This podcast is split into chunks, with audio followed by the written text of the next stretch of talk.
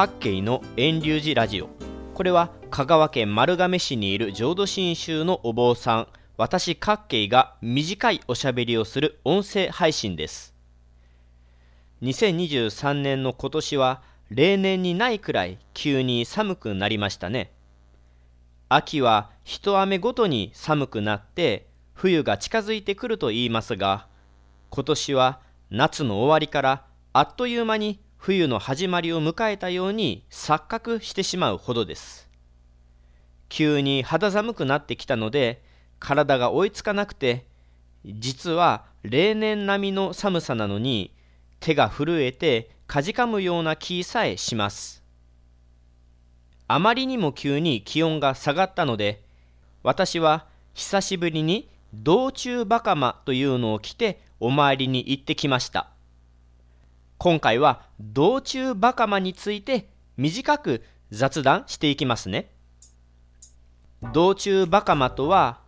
お坊さんが道中の移動の時に着る袴のことです。白色の衣と黒色の衣の間に履く袴です。道中バカマは道中移動中以外でも普段のお正月参りといった場面でも着ることができるので非常に便利で俗な袴ということで俗袴なんて言われることもあるそうです。お寺の法要やお葬式のような特別な場面でお坊さんが着るのは霧袴と言われる袴で道中袴俗袴とはまた別です。さて私は久しぶりに道中袴を着てお参りに出かけたわけですがその理由は単純で寒かったからです。やっぱり袴をつければ暖かく感じます。袴をつけると足元に冷たい風が当たらないですしお腹の真ん中あたりでたくさん布や紐が交差するので結構暖かいです。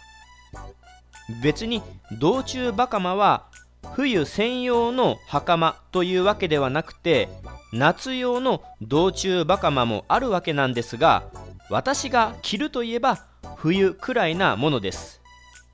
私の場合は寒いという理由で道中バカマを履いています。近くの本願寺のお坊さんで一年中道中バカマを履いて歩いている人がいますがさすがだなと思います。私みたいに寒いから着る量を増やしたいというそんな考えではないんでしょうね。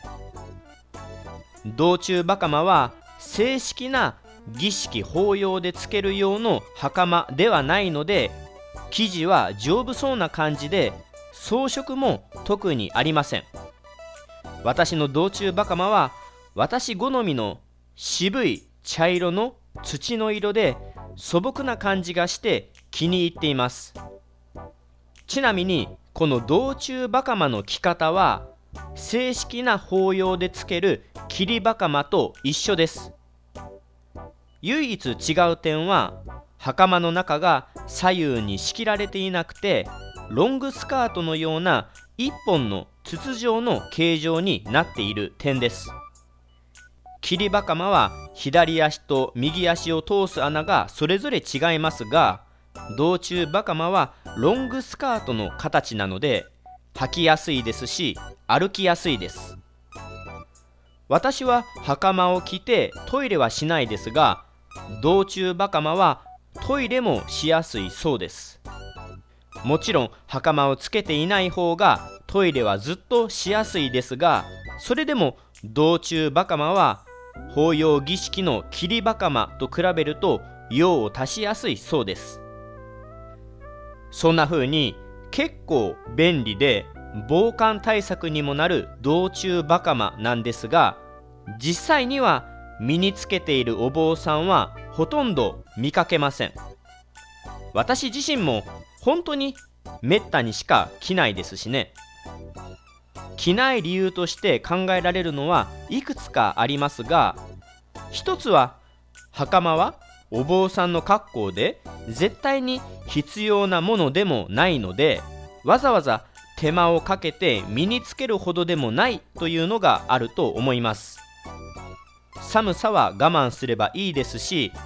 香川では道中は車に乗って移動することが多いのでそんな寒風吹き荒れる中歩いて移動することもそうないですしね。それと他の理由としては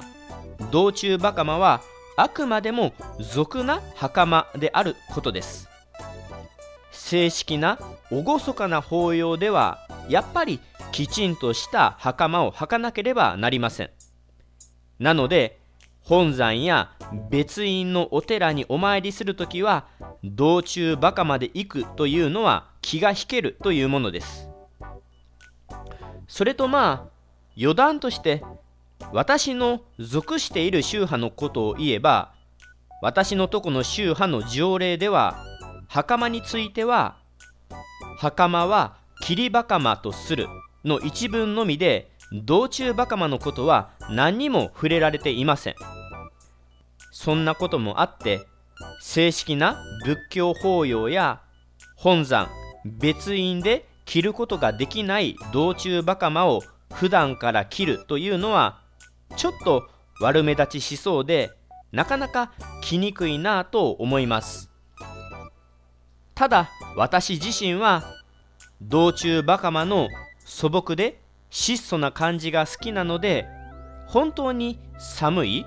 冬の普段参りの時には履いて御門神徒のところのお参りに行ったりしています。